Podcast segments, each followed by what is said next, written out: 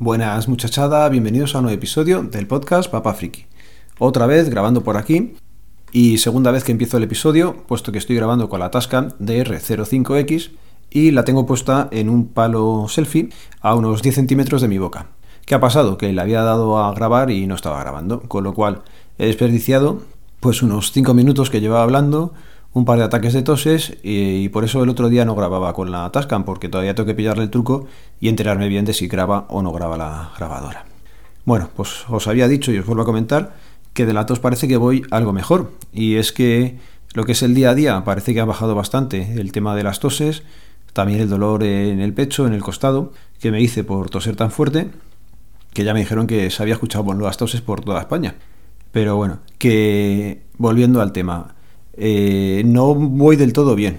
Y es que, por ejemplo, la otra noche me quedé sin poder respirar. Me ha pasado alguna vez de día y de día lo pasas mal 4 o 5 segundos porque boqueas como pez fuera del agua intentando meter aire en los pulmones y ves que no puedes. Te pica muchísimo la garganta, como si se cerrara, pues yo qué sé, la glotis o algo aquí, aquí la faringe, la laringe, se te cierra algo y lo pasas fatal de día.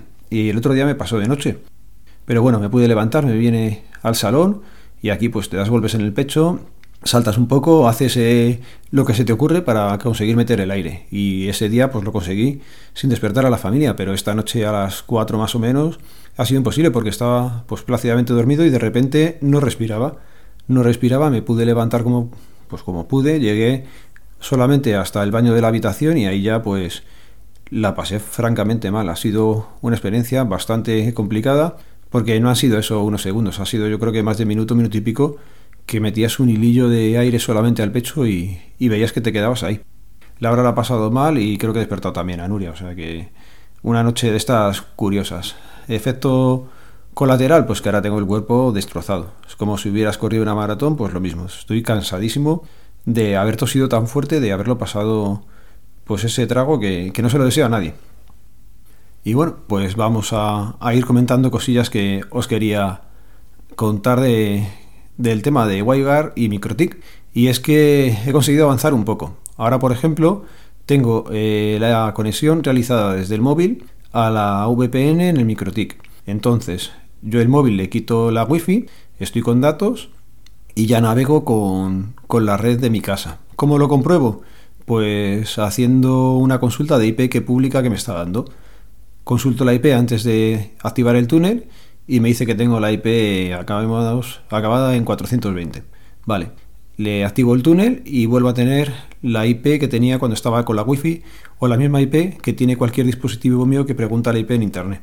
¿Por qué? Porque estamos saliendo ya tanto el móvil por datos como mis aparatos por Wi-Fi o por red de datos y el router de MikroTik, pues nos dan ya la misma IP a todos. O sea, quiere decir que el túnel está bien hecho. Otra parte de que quiero conseguir ya no es solamente navegar con mi IP, sino poder ver mis aparatos de casa. Y esta es la parte que se está complicando un poco más. Y es que cuando conecto el túnel, intento acceder al NAS, por ejemplo, o al NUC, hago un pin desde el móvil y no tengo conexión. Lo curioso es que si lo hago al revés, si estoy, por ejemplo, en el portátil y le hago el pin a la IP que le he asignado al móvil con la conexión WireGuard, sí que me lo responde.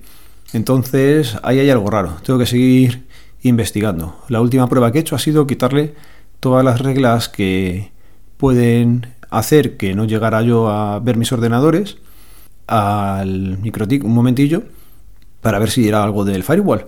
Pero he quitado todas y seguía sin llegar a acceder a los ordenadores desde el móvil. Entonces puede que no sea cosa de la regla del firewall, sino que tenga que ver directamente en el NUC o en el Que no acepte las conexiones o tengo que trastear un poquillo más. Así que esa parte tocará mirarla un poquillo más adelante. Me sigue ganando un WireGuard 2, Papa Friki No, no damos con esto, pero bueno, a cabezones no nos gana nadie, acabaremos sacando seguro. Y os voy a dejar pues con un par de anécdotas y una noticia del DNI, ¿vale? Os cuento.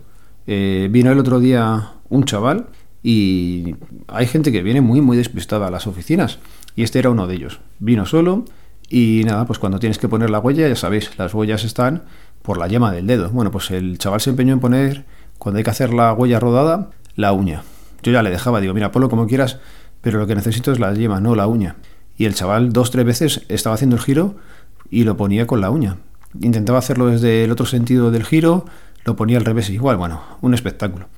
Pero ya esa parte, pues dices, bueno, vale, esa es habitual, la gente se lía, viene nervioso, venga, pues no hay problema.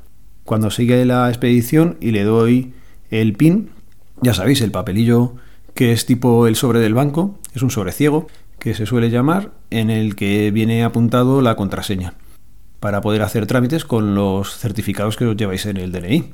Esos que os he dicho siempre que dejéis en casa. Bueno, pues el chaval, ha habido gente que me ha, cuando le he dicho que le voy a dar el pin, ha sacado el móvil, un cuadernillo y se ponen prestos a apuntar la contraseña como si se la fuera a decir yo.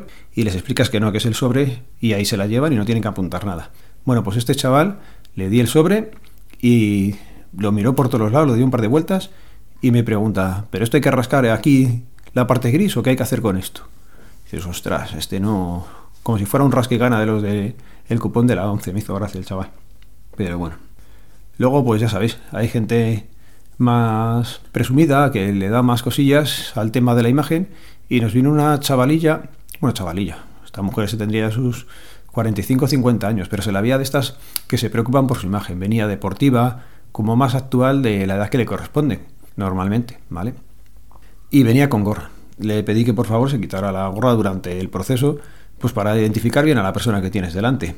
Y ya empezó a rezangar ahí la mujer, ¿eh? y que se la veía que no le había sentado nada bien. Y hacia la mitad de la expedición, cuando ya pues es la segunda fase, eso ya va más rodado y tal, me dice la mujer, ¿me puedo poner la gorra?